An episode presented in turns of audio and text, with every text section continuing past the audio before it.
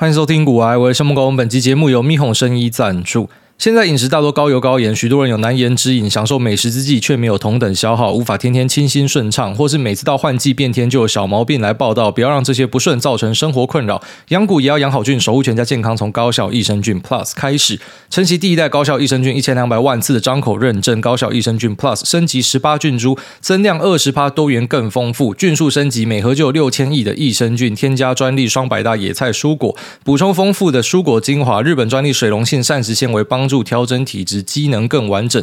那他们也提供多口味任搭，像是经典无调味、最纯净的六千亿益生菌细腻与执着，还有小朋友最爱浓郁可可、浓郁香气自舌尖蔓延，多元十八菌株与丰富香醇的奶香融为一体。喜爱巧克力的不能够错过香醇奶茶，香醇细腻的迷人风味，拥有百大蔬果的柔顺优雅口感，献给最亲爱的你，将颠覆你对益生菌的想象，成为益菌胜利组。那除了六大升级之外，通过 SGS 大肠杆菌群。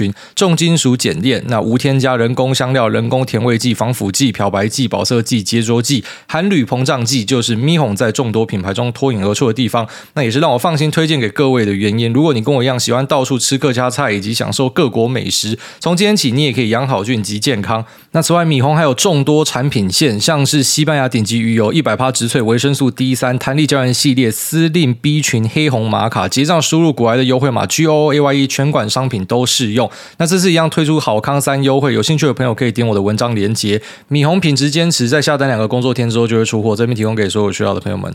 好，那上一节节目录完之后，收到蛮多的好评，所以对我来说，这个是很好的一个肯定，非常感谢大家。那同时，我也感到很惊讶，就是哇靠，这不是尝试吗？为什么你会觉得这个很精彩？我只是想到说，哎，有朋友跟我讲到这一件事情，好吧，我就讲一下。这个我也不知道我到底有没有讲过，但是对我来说，应该是早就讲过，因为这个是尝试的东西，这个就是在脑袋里面一直都存在的东西。那只有时候我们自己会忽略掉这种尝试，就是你自己在做的某项专业，你做久了之后，你会以为说大家都会觉得这个是很很普通的东西，好，你在刷条码的，然后刷到后来，你会觉得这不就是我的日常吗？可是没有想到，哎，有些人可能看你刷条码，会说，哇靠，原来可以躺着刷、侧着刷，还可以倒着刷，哦，这样都可以刷到条码。那你觉得这是很稀松平常的东西，只是对他来说可能是很新的东西。好，所以如果说还是有这样子的东西，大家想要知道的，特别是一些比较基本功的，那我不会想到，我自己不会想到要讲这个东西。那可能就是像上次有人跟我讲说，你可不可以讲一下，呃，怎么样去做这种风控啊？那我知道了之后，我就会来跟大家分享。如果评估。之后发现这个东西对大家是不错的，我就会拿出出来跟大家讲。因为类似说你跑去按摩店，会跟按摩师讲说哪边要加强。那我老婆昨天帮我预约一个按摩店，在我家对面。那这个按摩店呢，他已经开了一段时间，但我从来都没有去过。那是因为我岳母来这边，他看他的颈肩，他的颈肩那边呃有有呈现一个问题，就是说他的脖子呃是被压迫到的，所以。那个复健师傅跟他讲说，如果你没有把它拉开的话，干你会瘫痪的哦。你那个手脚会不会感受到麻麻的？他说，诶，有时候真的会。他说那个已经是有压迫到，所以他就有去呃那种物理治疗诊所去把那个头拉开。然后呃医生也跟他讲说，你有事没事可以去稍微按摩伸展一下。然后所以就帮他预约对面的按摩。然后回来就那边跟我讲说，哇靠，我爸妈台湾逆死这样小小只的。每个力气都这么大，我很少看到力气跟我一样大的女生。然后跟我讲的时候，我就听一听，我也没有特别在意。有时候他那些按摩的本来就是有些手劲很强，那是他的工作嘛。然后直到我老婆就是最近发现我在那边跟她靠腰之后，我头会痛，背会酸，她帮我预约对面的按摩。然后到了现场之后，一开始我印象不是太好，因为进去就是闻到那种老人家的味道，就是一些精油跟凉凉的味道，那我就不是很喜欢那一种味道。然后但想说，反正来都来了，预约都预约了，也不可以跳。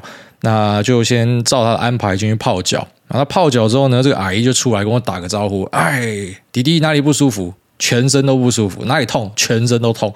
好，交给我。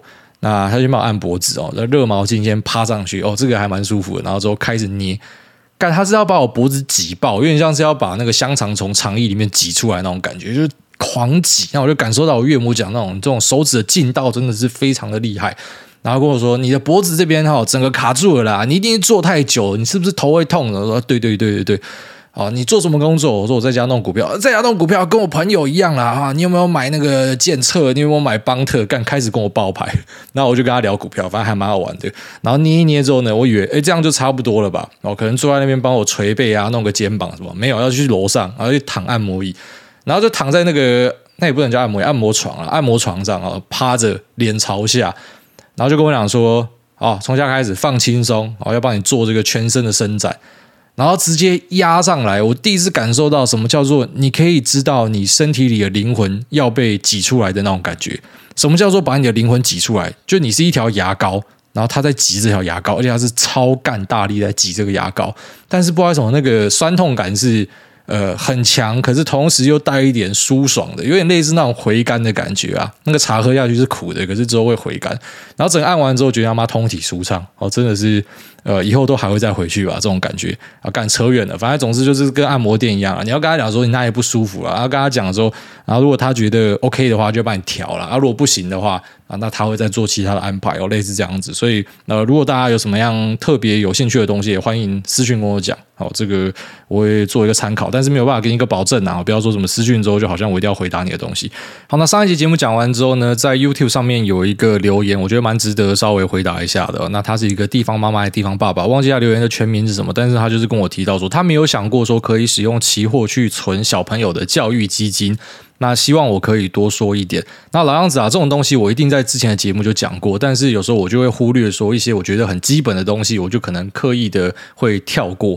那反而这些东西是大家要听的，我觉得那种很基本的东西，我就可能随口带过去，就没有想到可能没有把呃一些 know how 讲出来，也不是我要藏私或什么，就是因为你不会想到要讲。那既然人家有提，我就稍微提一下，为什么会使用期货作为一个规划。那这边我们也稍微去 shout out 出另外一个呃留言，就是有提到说。其实会使用杠杆 ETF 有一个可能性，所以它本金没有这么多了哈，所以在本金比较少的时候才会去使用这样子的杠杆 ETF。我觉得这个留言讲的也非常有道理，就是我跟大家讲说，其实工具很多，那只是你要挑适合你自己的。那像我自己跟你讲说，我用期货去达到杠杆的效果是比呃杠杆型 ETF 来的好。那有些人就会知道说，这是没有办法办到，为什么？因为像是纳斯达克期货 NQ 啊，它的一个 tick 是零点二五嘛，那一个 tick 就是五美金，所以呢一点呢就是二十美，二十美去乘以它下的点数就是它的合约价值。你要做到零杠杆，就是用二十美去乘以它现在多少一万两千点、一万三千点。所以你要准备这么多的钱，你才可以做到零杠杆。那两倍杠杆呢，还是很多的钱。那可是同时，如果我今天去买一个 QLD 的话，它是两倍杠杆纳斯达克，可是它可能只要十几美就可以达到，就是你可以用很小的钱就达到这样的一个效果。过，那是白痴才会使用期货，就是你要这么大的一笔保证金才可以达到类似的效果嘛？啊，他们当然也不是白痴，他有他的规划嘛。哦，就是可能是 ETF 的费率对他来说，他觉得太贵。那可能是啊，在期货这边呢，他可以呃更有效的去调动他的资金，或是可能是有税率的问题啊。就是每个人都不是笨蛋啦。啊，这个是致富心态里面讲到，我觉得一句很很重要的话。没有人是真正的笨蛋啊，大家都有他的盘算呐。好，所以其实呃，根据你的条件去选你的工具，这是还蛮重要的。那在台湾这边，为什么我会选择去配一些期货的部位呢？这边就稍微跟呃那一位听众，然后还有想知道的朋友讲一下。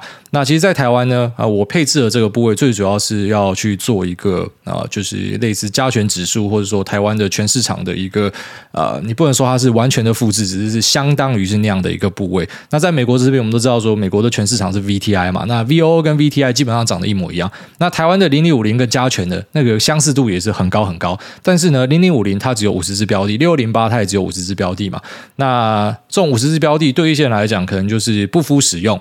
好，虽然我自己觉得说，在标普，你看美国市场这么大，然后他们取五百强，那台湾市场啊稍微小一点，我们取五十强，其实我觉得这个比例上还算合理了。但是有些人他比较讲究，他就希望说尽可能去囊瓜全市场。为什么会这样说呢？因为囊瓜全市场的话，标的数目越多，那再来就是他们其中的呃关联性，有些相关，有些负相关，有些正相关。那越来越多这样子，可能呃关联性没有这么强的东西配在一起的话呢，它可以让它的下档变小。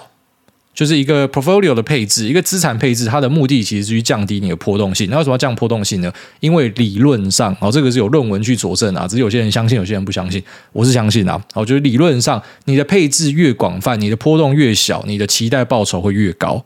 好，再跟大家强调一下，这个是理论上啦，但实务上很多人是把这个奉为圭臬，他去实行，所以呢，他觉得零六零跟六零八无法满足他，因为他只有五十只标的，虽然这五十只标的已经相当程度代表台湾市场，可是他觉得不够。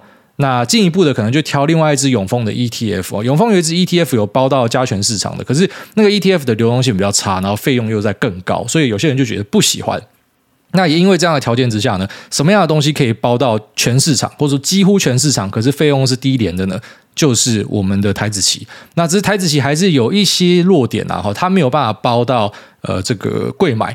那为什么我在上一集啊、上一集有提到说，我有去配一个半导体三十的期货呢？因为它有把呃贵买这边的大全值，像是呃中美金集团放进去，好，所以呢，对我来说，这个就是更好的一个半导体的 cover。哦，那只是每个人的选择不一样了。我觉得其实一般人去选加权指数就差不多了，就是你也未必要 cover 到贵买，当然贵买也有它的期货嘛，只是那个流动性就没有这么好。那台指期的流动性是非常好的，那你也可以想象成说，你去买台指期，就等于是你在买进台湾的啊加权指数的全市场标的。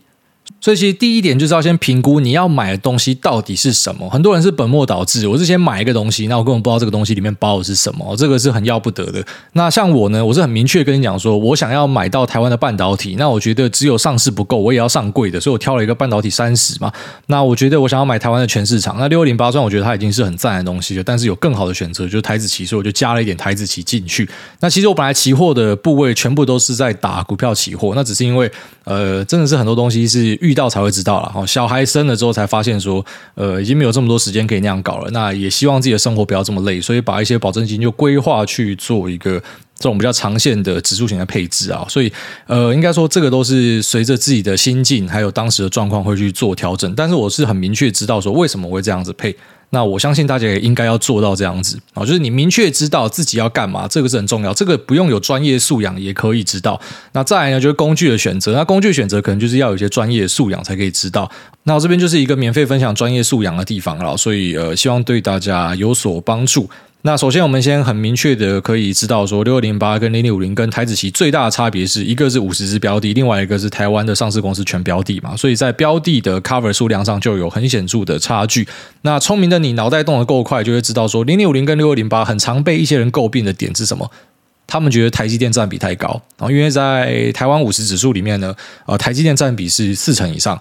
那可是今天如果是拉到台指期加权指数来看的话呢，台积电占比会掉到两成多。为什么？并不是因为加权指数刻意的去把台积电的权重往下调，而是单纯的，如果我今天 cover 的市值要更大，是台湾的上市全市场的话，台积电在里面占比只会占两成多，快三成。好，可是如果我今天是抓前面的五十家最大的公司，那台积电占比就会跑到四成去。好，所以第一个台指期比六零八或是零零五零好的一个优势，当然是见仁见智啊。有些人他是喜欢台积电，就是越多越好。那如果是那种你相信说分散配置啊，波动性降低，可以去改进你获利，你相信这个学理依据的人呢，那你就会知道说，其实台积电占比啊，就是在台指期这边其实比较健康一点啊，它没有这么多，那它是更分散，这标的是更多的，所以这是第一点啊，就是在分散度上，台指期可能是比较好的。那当然，这个不能够说谁优谁劣，就像有些人会去买 BTI 全市场的，可是有些人会买 VO，我只要五百大的。那其实我以前也是 VO 的信徒哈，直到这个呃标普委员会那时候在卡特斯拉的时候，我就有点啊、呃，就是见风转舵了。其实我觉得在市场里面会认输、会见风转舵是非常重要的。很多人都是在追寻那一种铁口直断，然后一辈子都不会改变说法的。你怎么可能在市场这种很多变的地方一辈子都不改变说法？这种人最可怕，这种人会带大家一起进去棺材里面。好，所以其实我们不要怕去修正自己的一些看法，因为时代是一直在变迁的。啊，如果说你都是一个铁石头的话，你妈直接被扫进棺材也好了啦。好，所以呢，我们会随着时代去调整。那我们发现，呃，今天他在卡特斯啊，虽然后来让他进去了，可是我就觉得其实 VTI 比 VOO 好。就是在那时候，我觉得有这样的一个想法。虽然之前我是 VOO 的一个信徒啊，然后这一样的道理啊，就是以前呃期货的保证金，我觉得你就是要拿去打股期啊。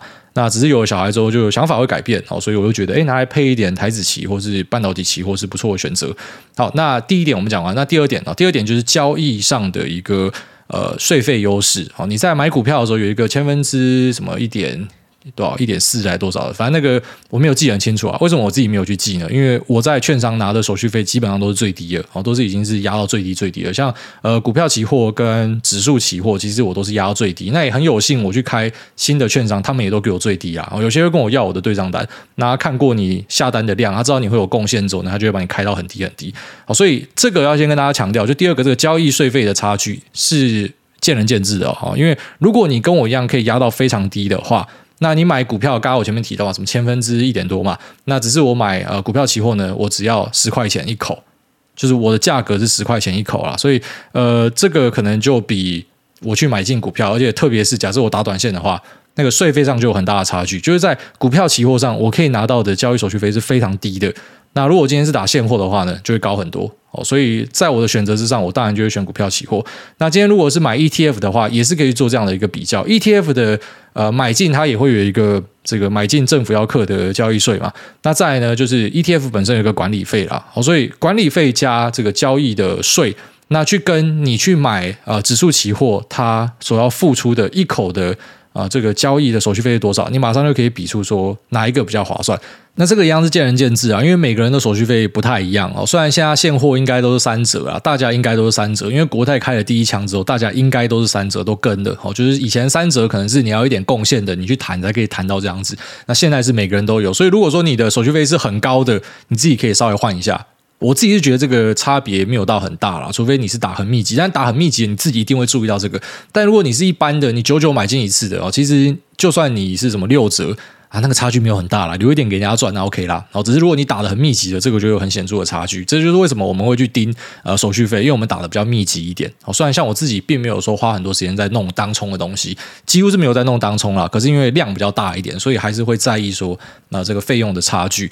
那相较之下呢，我的期货就非常的便宜，哦，所以你还是要去比一下，就是在呃台子期这边，假设说你要用台子期去取代你的六二零八跟零零五零的话，那你的台子期一口是多少钱？你要先算一下。那再来呢，就是你的期货是要转仓的哦，有些人他可能会直接买到最远月去哦，可能是什么半年、一年之后，所以他就不用转仓，他不用在呃接下来的十个月、十一个月，然后付出一个转仓的手续费，他只要一次就好。好，但是有些人呢，他选择按月转仓，那这一样又有一个 know 号在里面的啦，然后你一次转到最远的地方，OK。只是有时候你按月转，你会抓到一些机会。好像之前有一集跟大家讲说，哇靠，那个价差竟然从三十点掉到一百二十点。好，也就是说，你本来你转仓，因为台指期长期是一个逆价差嘛，所以如果一口大台两百乘以三十就是呃六千块。好，等于说你你转仓，假设说指数 hold 在一样的位置的话，那呃在下一次结算的时候呢，这个逆价差收敛起来，你就会赚到六千块嘛。那只是一个是六千块，然后一个是两万四，哦，就是如果今天价格有时候呃有时候是恐慌，有时候是避险需求很强大或什么的，它那个逆价差会瞬间的跑出来，所以变成说，哇靠，我这时候转仓，我直接现赚本来的四倍。那这个是你可能转远月的就不会吃到，但但转远月有时候也会有一些机会，所以呃，期货是一个比较需要用脑的地方，我这样觉得啦。如果你真的想要做到完全无脑投资的话，哦，就相对无脑投资轻松一点的话，你用现货还是比较好。但如果说你是希望用一点脑袋的话，啊，那你觉得用脑本身也很过瘾，那使用期货呢？诶，包含说像直接转到最远月跟呃你按月转，哦，有时候你就会发现说有些机会的存在，这种你捞到真的觉得超爽，no brainer，然后直接赚了一笔钱。然后，所以呃，你也要去评估说，这个手续费不是只算一次哦，因为你期货你不是买一次就放着，你是买了之后呢，然后你要转仓，所以你一年的转仓费用是多少？然后你一口的交易手续费多少？加起来这就是你一年要投入的成本，然后去比较你今天如果是买这种指数型 ETF，它每年有一个管理费嘛，所以这个就是在交易费率上的一个比较。然后比较之后呢，哎，哪一个比较便宜？那便宜的量。不是说什么呃只便宜一点点就比较好，因为如果说期货只有便宜一点点，那可是期货麻烦比较多嘛。然后因为你要转仓，虽然对我们这种来讲是很轻松，可是对于一些人来讲，他不是每天要看盘的，那他还要特地的打开 App，有时候还会忘记。那只便宜一点点，这个你当然就是直接买现货就好了。那这就是第二点，就是在交易费率上的一个差别哦。只是再强调一次，这个是看人哦，就是你的手续费不是说你到期货就一定会比较便宜，你没有贡献的未必会比较便宜。理论上会啊，只是呃未必哦，这个没有办法很肯定跟你讲说啊，你到期货这边就一定比较便宜，那都是要看你的贡献程度啊。只是以我的身份来讲。哦，不是说我的身份多屌或怎样，就只是因为我交易的比较密集嘛。那我现货可以压到的折数，跟我期货给我的一个折数，期货便宜太多了，所以我一定会使用期货。在大多数的状况之下，只要没有流动性的问题，我都使用期货。好，那最后一个就是呃税率上的问题啊。哦，第二个是交易费率或者说交易税。那第三个呢，就是一般的所得税哦。所得税上呢，在期货这边也有相当程度的优势。啊，这个呢，可能就是要看你的年收的层级啊。如果说你今天是呃没有缴到税的，或者你缴的税是第一阶、第二阶那种最低的所得税，这个对你来说没有影响，哦，没有差别。那但是呢，如果你缴的税是三四十趴以上的，哦，你要累进税率已经是开到最高的。那或者说呢，啊、呃，你家财万贯，哦，家里给你一堆股票，那这个股票刻下来，你是要刻到二十八趴的，因为一般这个股票的税，我们是把它并入我们的所得税里面嘛。那有些人并进去之后，呃，这个不会高于三十趴的话呢，其实我觉得就不用想太多了。但是会高于三十趴的话，你就会去取那个二十八趴的股利税嘛。那在这样的一个条件之下呢，这些人他就可以去注意一下有没有一些可能的节税方案。那坊间的一个。不能说的秘密，但是大家都已经知道这个秘密。怎么讲？就是这个秘密很多人都知道，但对很多人来讲还是秘密，感觉有点绕口啊。就是很多大户呢，他在出圈息前后，你会注意到，呃，有券商帮他们在呃期货这边，股票期货这边去做一些动作跟操作啊，不然说现货上的调整，就是在帮大客户避税啦。啊，这个就是我们实际上每年都会看到的东西。那一般人因为你不会接触到，你就不知道这样的东西，你只会注意到说，哎，为什么在除权息前后会有一些呃筹码的大变动啊？那是因为人家在做税率的调整啊。那这应该也帮一些人解释到为什么前阵子呃在台湾的一些大公司出圈息的时候会注意到呃自营商的筹码。突然大买，然后突然大卖，然后大家现在就看得懂了。然后就是你当时会以为说，哦，这个自营商买进，他们要拉抬股票啊，干不是啊，他要帮他节税啊。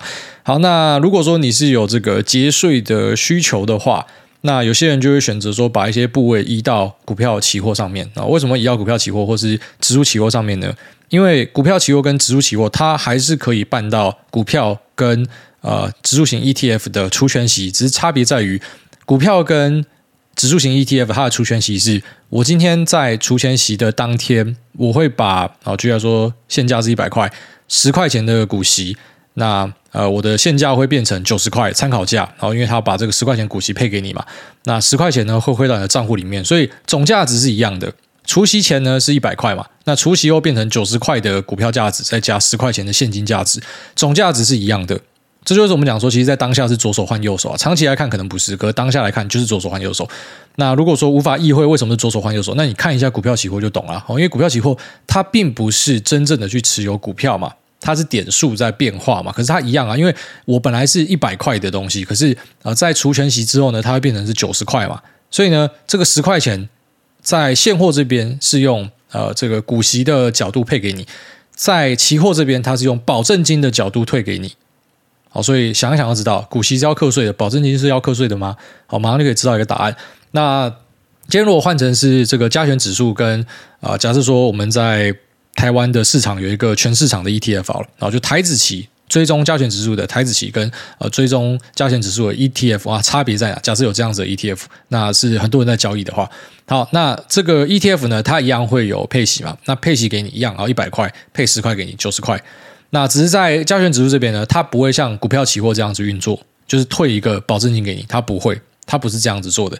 它的这个做法是怎样的？它是直接由呃这些造市商把它反映进去期货的点数里面啊。为什么我们的期货都会呈现是一个逆价差呢？很大的因素就是跟台湾配息配很多有关。好，这个美国的 NQ 它是正价差的，像呃这一季的转仓是六十点吧？哦，就是你要转仓等于是买贵六十点。那台湾的期货为什么每个月都可以是逆价差呢？其实跟配息有很大的关系。然后因为它配息给你嘛，所以点数会蒸发掉，期货就会去复制这个点数的蒸发。虽然跟股票期货不一样，股票期货是配保证金还给你，退还给你。那可是，在加权指数这边呢，它不会退保证金，退还给你。可是，在下一期的点数，它会直接把除息的点数换进去。可是你仔细想想，就会发现这是一样的东西啊。如果今天是一个指数型 ETF，啊，一百块配十块给你，然后之后呢，填息回去。好，看起来是你赚了这个十块嘛？可是，一样的道理啊。你今天如果是在台子期啊，一百块十块钱的一个逆价差，然后之后在下个月的时候，它还是涨回原点，那这逆价差收敛起来，你不就是等于是在赚除权息吗？所以，其实你可以把逆价差当成是配息，可以这样看。虽然逆价差的产生不完全是因为配息，好，跟一个国家的利率有关系，跟大家当下的避险需求也有关系。如果避险需求很强劲或者很弱的话，也会影响到它是逆价差还是正价差。可大致上，我们去推算呢，从过去到现在，台指期一年的逆价差总点数就差不多哦，差不多是我们如果说持有现货的话，它所配息的这个趴数。那只是一个是逆价差，那你每个月转仓，你去收敛这个逆价差，把这个配息赚起来；另外一个是它配给你，那只是这个是要课税。所以马上就可以知道差别在哪。不知道为什么讲这种东西，我觉得我自己很爱犯罪。可是当然不是犯罪啊，这个都是合法的东西。那这也不是说教大家去做什么呃逃税，或是避税，或是节税或什么的。哈，这个单纯就是这个工具的特性。哦，工具的特性就是这样子。那只是呢，呃，有些人他可以把它拿来利用，然后做成是一个啊，就类似可能节税的方法或什么的，算是比较敏感的话题啊。那只是这个东西，我老实讲，就是你真的要研究去 Google，你也找得到有人跟你讲，而且这已经很久，这一样，就照我节目一开始讲，这都不是新鲜事啊，这都是老梗的，只是呃，有些人他没有那种专业素养，他不知道可以这样做啊。就类似说，你今天跟一个会计师聊完之后，你可能会有很多的收获。他可以告诉你说：“哎，这个东西应该要怎么样列，这个东西要怎么样做，这都是合法的，完全合法的啊。”然后，但是你的生活就变很快乐啊。我觉得有点专业素养在呃现实生活之中可以帮你很多东西啊，好像你有一些法学素养。在遗产的规划上也是啊，然后有些人先贷款买一个东西，现金补上，然后再增贷，然后再买另外一个东西，然后乔一瞧，弄一弄，哎，干这个遗产就不见了，啊，就是很多这样子的东西啊。那我们要怎样去定义这样的东西？有些人会说啊，这个就是在钻漏洞；那有些人会说这个是在呃利用规则，因为我知道规则怎么样，法律是保护懂规则的，我知道规则怎么样，在规则范围内我这样做啊。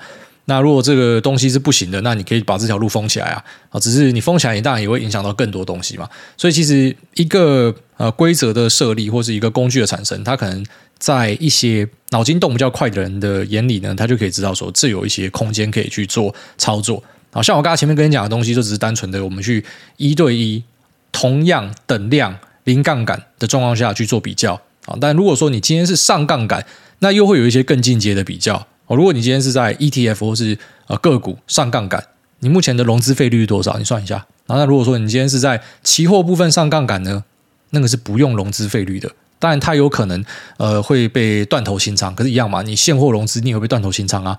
那只是当然这部分可能有些人就会想到说，那我不要断头清仓，我就用杠杆 ETF 嘛。你看是不是？就是你懂工具的，你就会发现说，哎，每个工具有它好的地方。如果今天都是用呃普通的个股跟普通的零杠杆 ETF 去比较。期货的话，那我如果要上杠杆，我当然是用期货。妈的，干这便宜太多了哦！这也是一个有些人把它称为是钻漏洞嘛，但我觉得不是啊，就是呃，你知道工具的好坏跟优缺点嘛。那一样，如果你今天是要避免你可能会有断头的危机的话，你可能就直接去买一个杠杆型的 ETF。所以你会发现说，当你的啊、需求不一样、目标不一样的时候，你会选的工具就不一样。这也是我一直跟大家强调，为什么工具没有绝对的好坏。标的也没有绝对好坏，很多人会一直想要去洗脑，告诉你说这个东西哈只有一种，只有一个真理，哈，世上无真理啊，好，真的是没有人有一个把握跟你讲说什么东西是百分之百一定稳，一定会怎么样的，因为道理很简单，如果这个东西一定是这样子的话，你为什么不 all in？你为什么不赶快多借一点钱进去丢？就这么简单嘛，好，所以我们都会去承担相应程度的风险，像刚才讲说，好，虽然这个呃股票期货跟台子期。某种程度上，它可以帮你办到节税，可是为什么不是每个人都会这样做？哦，第一个可能是一堆人根本就不知道这个。我相信我们节目九成听众都不知道在供阿小啊。但另外一个呢，可能是有人想要这样做，可是最后面他就意乱情迷。这我跟大家讲，其实很多他进期货市场，他刚进来的时候，他都是然后讲说，我一定会做好风险控管，我一定不会恶搞。可是他久了，他就是恶搞，因为人就是这样啊。好，类似一个策略丢进来，那大家都会把它拷到胃纳量全满为止。哦，因为每个人的那个呃欲望呢，都是会膨胀的哦，所以在现货上你买完之后知足常乐放着，可是，在期货呢，啊，你这样买下去零杠杆，你后来就会发现说奇怪了，为什么我不要上一点？然后这股票在涨啊，为什么不要加？可是有时候那个大破坏就发生在这种地方啊，好，所以我觉得在期货市场这边，虽然我们刚刚发现了它有很多的优势，哦，税费上的优势，那手续费上的优势，那或者是其他种种的优势。但我觉得这个优势呢，它其实某部分的来源是来自于呃它的危险性啊，就是我们讲都讲说，理论上你这样做不会有事情啊。如果说你是按照我说的这样去做，可是很多人会出事情。就像车子，我们去驾训班学的时候，你这样开你很难出事情。可是为什么就是有人会拿去飙？那有人会呃可能掉进田里之类的哈？阿北出事的那个妈干直接掉进去田里，成功岭旁边。就是他有可能会出事情啊，那你现货呢？其实它的防呆机制是比较强的，所以你可能一辈子都不用担心说那种天人交战的成分，所以各有好坏啦。那我这边就只是跟大家分享说，呃，工具的一些特性跟优势，那也不知道教你说怎么样节税或什么的，就是很多人会把这个当成是一个收费的东西，你知道，就是有人就收个几千块就在教你这样子的东西。那在我看来，我觉得，嗯，怎么讲？虽然我们这边都是完全的在免费跟大家分享，那。我也不喜欢说什么在节目前面要下一个免责条款或什么的，我我只心里面会想啊，就是有时候会觉得白痴不要听我们节目，如果你是白痴你就不要听哦，因为你听的你可能会受伤，因为我的节目不会。呃，像是带羊群那样子，我都跟你讲说最基本的东西。我会跟你讲一些啊、甚至是有一点风险的东西。那我就是跟你做一个介绍。那我自己会这样用，或者什么的。啊，可是呢，如果你没有在动脑的话，你去用。都有可能会出事情啊！好，所以回归到最基本、最基本哦，这一集跟你讲很多的啊这种衍生金融品的东西。回归到最基本啊，我给大家推荐的还是一般的，就是这种指数型 ETF 哦，它还是适合大家的。你不要去想一堆什么去节省成本，或者是手续费，或者是税率的东西。只因为有人问我说，诶，他不知道这个为什么可以存教育基金，所以我跟你讲啊。但是呢。我的原则还是一样，我告诉你说，你就是不要恶搞了。好，那接下来我们就进入 Q&A 的部分。第一位三重谢梦工，他说：“注意之贺。”等下这个三重谢梦工，你也是太常见了，我要跳过你。但是他看起来是要祝人家生日快乐，好，我就祝一下。汤礼君，旧年以后生日快乐。他叫我用客语讲，然后他说我以前上体育课都要搭游览车，呃。哦，还讲高中啦，对啦，我们高中上体育课的时候要搭游览车啊。那个体育场叫凤行啊，它是在建台高中的隔壁啊，一条大马路过去，大概两百公尺，所以大家都要搭游览车。那在夏天的时候，那个游览车真的是令人印象深刻啊，然后一堆高中生流一堆汗，普劳普劳，干有够臭的啦，好，大家都还闻得到那个味道啊。下面有这个梦工老公，他说：“我爱你，梦工哥。”这个 ID 好像很常见，但是因为太多人自称是梦工老公了，所以我不确定。没关系，我念一下。那早安，老公，这边有个问题，小弟是学生，二零二零年九月拿自己存的钱五十万进去市场，二一年玩波段杠杆，导致整年负十趴，二二年这波修正最大亏损负四十趴，大概是二十万。挂号虽然钱很少，但以学生来说算蛮多的，所以那时候心态已经炸裂。那目前打波段已经将亏损回到两万块。那 year Today 是负两趴，自己可以无视这个有亏损，然后打算出金回台湾。请问这样是否违反年轻就该投入市场，让市场帮你复利？挂号，因为市场待久了，发现本金很重要。我这种小钱要让市场帮我变有钱，不太可能。打算用来投资自己，甚至买快乐指数。因为两年来发现自己常常陷入股市之中，没有好好过生活，甚至无时无刻都在看盘。尤其休闲时间或是跟朋友、女友出去玩的时候，也都是满脑子股市。好，那首先学生，然后拿五十万进去开杠，然后导致有一个呃最大回吐负四十趴，然后二一年的时候负十趴，二一年负十趴比较不应该啦，二二年这波负四十趴很正常啦。然后就算你是开杠买标普，你也差不多可以最大可以负到那样子。好，这个就是一个熊市的状况啦。然后再来就是说他自己有把它拼回来，像 year to day 是负两趴，他要出金。呃，快乐指标真的是最重要的。如果说你发现投资这件事情，呃，为你带来很大的压力的话，那就代表你可能第一个不适合这件事，然后第二个部位太大，哦，就是部位已经影响到你生活了。那投资虽然我们的本质上是希望说它可以在长期帮我们累积到很多的钱，那可是如果这件事情本身对你的压力很大的话，那就不如不要做。哦，就是你傻傻的做定存，那也是一生啦。哦，所以我觉得这个生活指标真的是最重要的。如果发现呃生活会受影响的话，那股市的部位就要直接把它往下降。那再来就也不要去思考复利或杀小的，因为以你的角度来说，你根本就不是在从事所谓的呃，像你提到的什么年轻投入市场，让市场帮你复利，你就是在做一个投机的行为。好，看起来你就在做投机，很多人搞不清楚，就是你在做投机，然后你以为你自己在投资。啊，不要误会，投机本身并不是一个贬义词。好，一些人会跟你讲说投机是贬义词，可是我不是。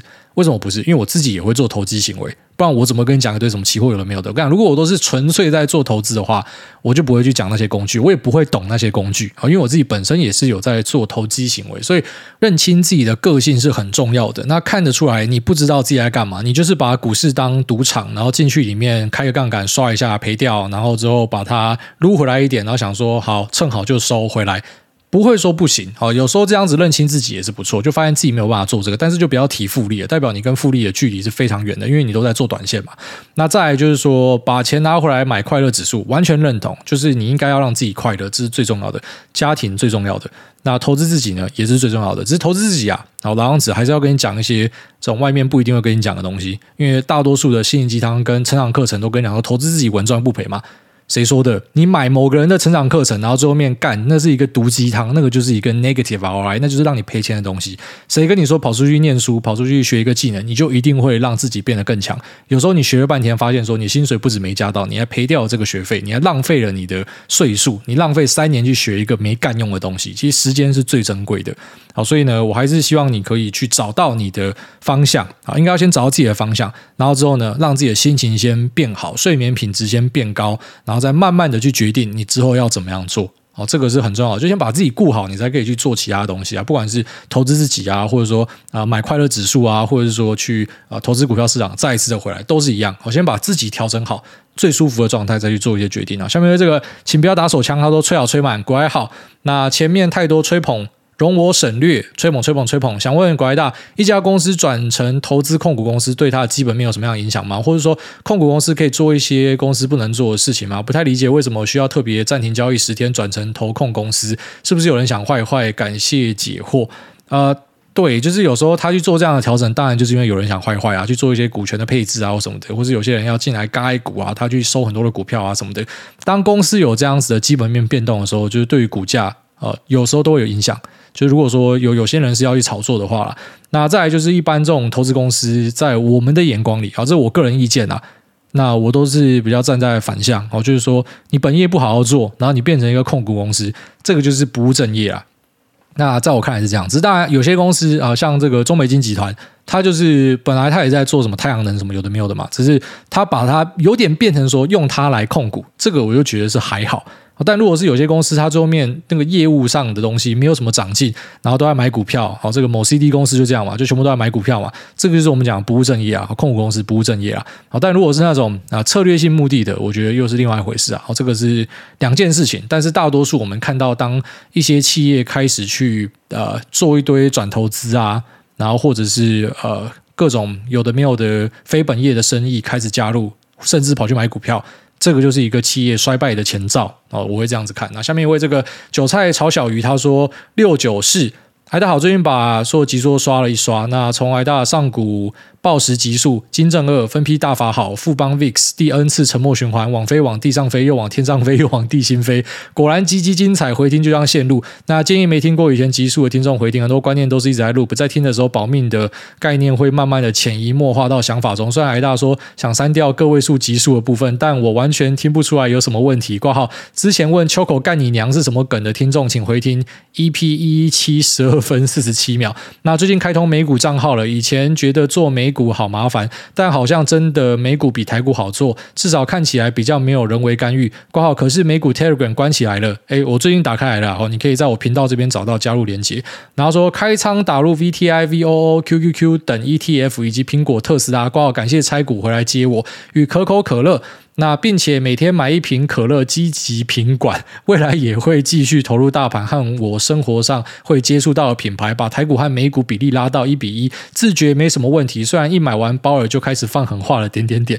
然后最后祝大家未来不管在哪里生活都能够平安快乐哦！真的谢谢这位韭菜炒小鱼。然后他说为什么我想把之前的东西删掉？因为就觉得那时候讲话很像土一样，你知道吗？就是傻傻的。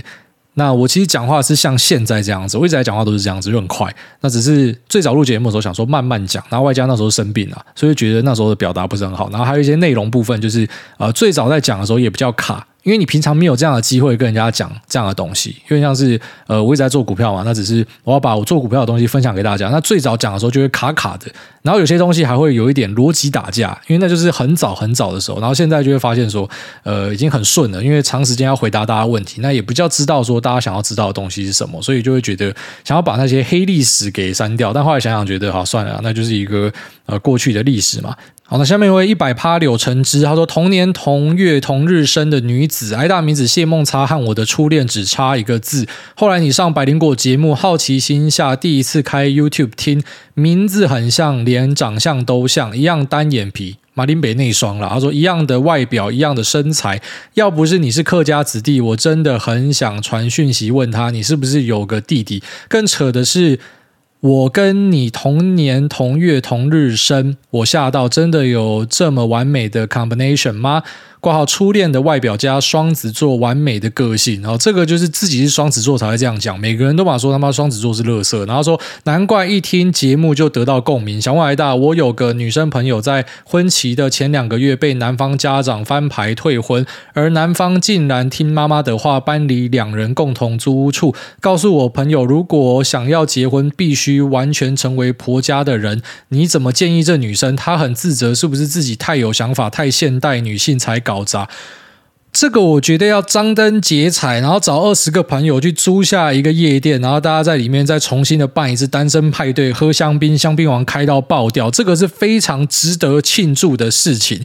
你要知道，踏入婚姻，当然我们要再出来是可以，只是那个过程是很麻烦的。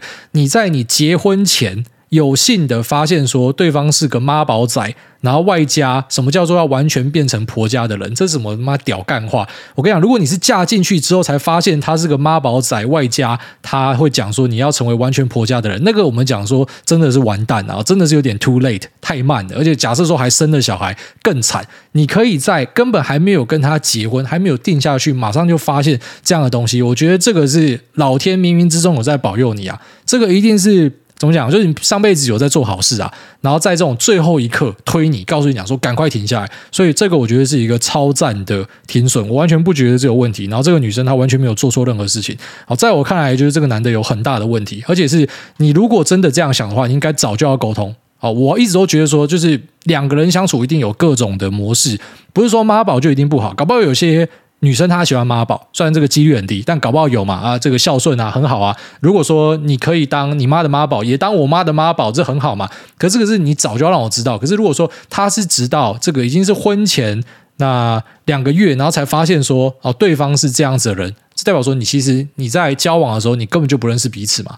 那一般这种都是很不好的下场，只是你很幸运可以在呃两个月前，然后可以全身而退，这个真的是捡到赚到哦，非常恭喜你，这是一个好事啊！哦，你不要把一个喜事拿来当丧事办，好不好？这完全是喜事。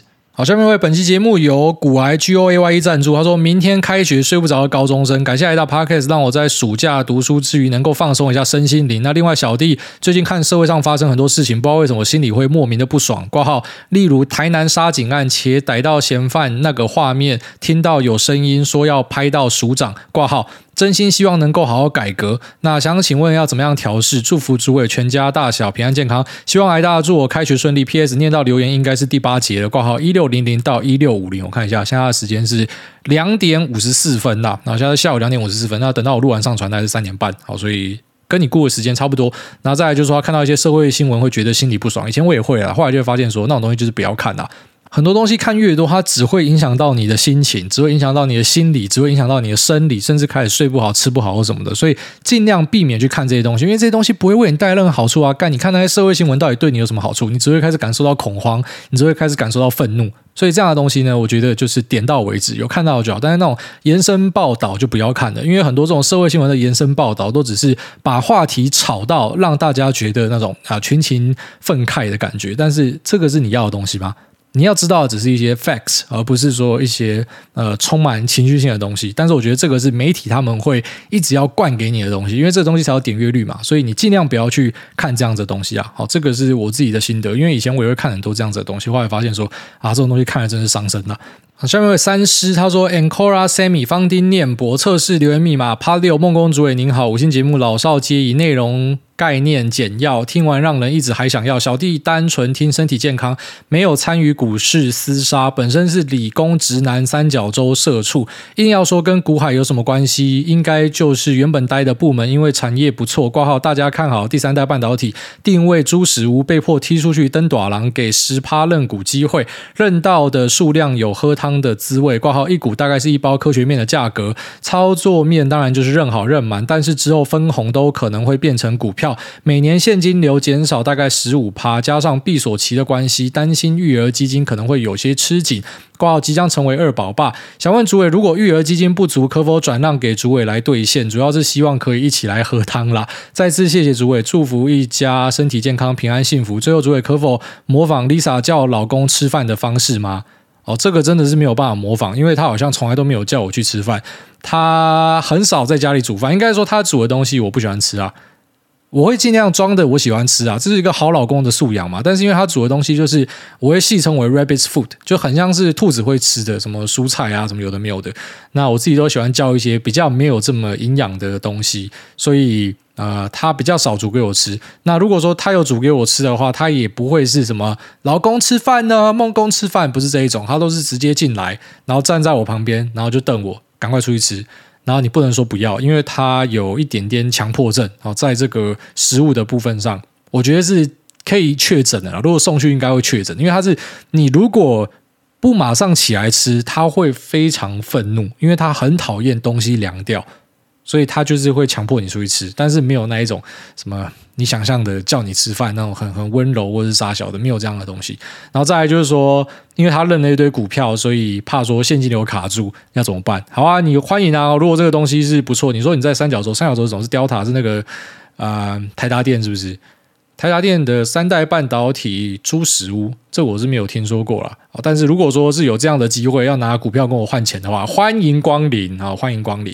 好，下面一位这个雷蒙二零一六，他说：“癌大就是现代甘道夫了吧？”癌大你好，人生旅途有朋友陪伴不孤单。小弟有幸认识一个从电动到股票都有话可以聊的好妈吉。最近他九月十号生日，希望可以。癌大对他说：“屏东丰田的黄总生日快乐，谢谢癌大的金嗓。那祝癌大全家及听众身体健康，不会做噩梦。好，谢谢这一位。下面这个薛子伦他说：优质好节目，感谢癌大真诚分享。那癌大好，默默听两年了，听癌大推荐书，自知没有什么主动选股的天分，全数改定期定额买大盘台股，每半年累积多的金流就投大盘美股。台股目前是负值，那美股今年五月入场，刚转正。想问的是，目前美股配置六十五。五趴是 VO 加 SPY，十五趴是 VXUS，二十趴是盲买喜欢的标的。那未来打算每半年的金流用差不多的配置投入，挂号 VXUS 的比例会再拉高一点。那这样长期是不是有问题？还要买 VT 的必要吗？感谢艾大解惑。那绝对可以听艾大这样年轻有成就的人分享自己真实的股市操作跟日常生活想法是很可贵的事情。非常感谢艾大的持续经营优质好节目推爆。好，谢谢这个薛子伦。那为什么你要 VOO 加 SPY？因为这两个是一样的东西啊，所以其实跳一个就可以了。但是好，如果你要分两个买。也是可以啊，只是没有太多的呃实物上的理由。然后再来就是十五趴买 VXUS，所以简单来讲就是呃六十五趴是买美国的五百大，然后呃十五趴是买美国以外的市场，然后二十趴呢是主动选股。那这样子还需要买 VT 吗？我是觉得就不用了。好，这就不用了，因为这个就是某种程度上的全球配置，只是当然 VT 它更讲究啊，因为 VT 是全球按市值去排列嘛，啊，这个是你自己决定它的市值，等于说你决定美国的曝险就是六十五趴，那十五趴是美国以外，所以可能就是比例上的不同，但是我觉得概念上是差不多的。那也因为它的 spirit 是差不多一样的啦，它只是呃，可能今天假设美国市场是比较好一点，那你的配置会好一点，那如果是全球市场是好一点，那 VT 会好一点，可是。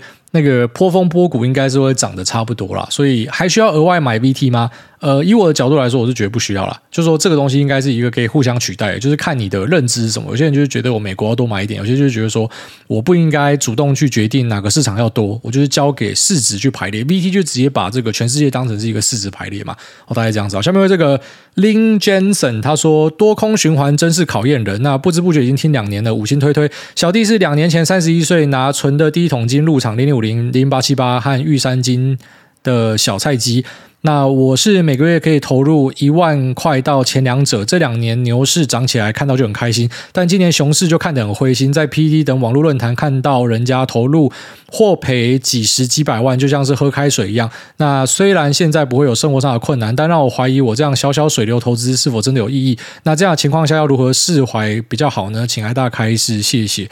呃，怎么讲？比上不足，比下有余啦。啊、你去外面看了一堆有的没有人，你一定会觉得自己呃，是不是很多地方不足够？就像是呃，我在大学毕业的时候，那时候出来，我没有想过自己一辈子有机会在台湾买房子。我老实跟大家讲，我真的觉得我一辈子没有机会。那我后来没有想到的是，我在二十八、二十九岁的时候。